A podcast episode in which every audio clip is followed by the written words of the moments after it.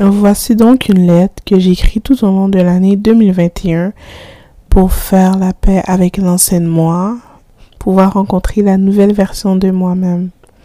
Lettre à mon moi de 2022. Apprends à t'aimer. Sois l'essence de ton propre amour. Pardonne les gens qui n'ont pas su t'aimer correctement, car ils ne savaient probablement pas ce qu'était l'amour. Prends le temps de te connaître et de savoir quel est ton langage de l'amour. Tu dois savoir que c'est un processus qui prend toute ta vie. Quelquefois, ça sera plus difficile. Tu pourras même jusqu'à aller jusqu'à détester l'amour à cause de certaines décisions que cela te poussera à prendre. Mais sache que les mauvais jours ne signifient pas une mauvaise vie. Donc, prends un jour à la fois. Parlons de la vie. Ça semble si compliqué et si simple à la fois.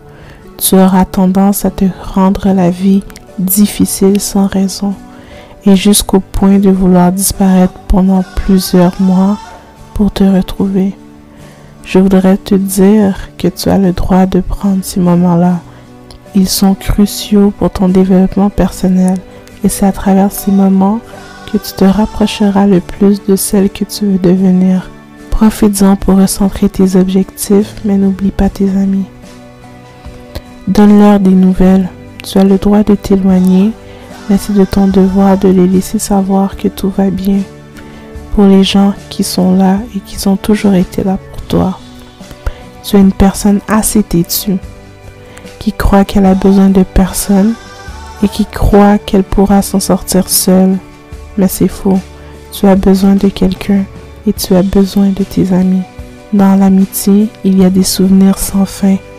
L'amitié n'est pas éternelle, donc profite de chaque moment que tu peux avec tes amis.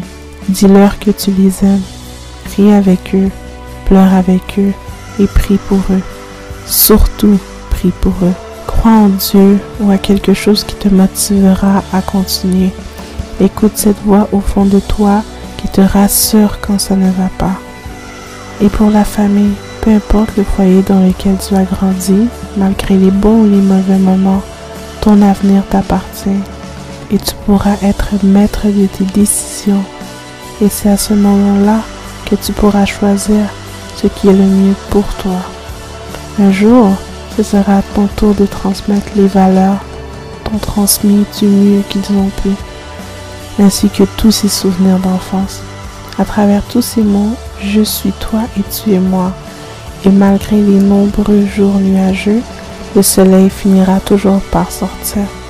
Bonne année à tous, de la santé, et tu sais déjà, le reste, on ira le chercher.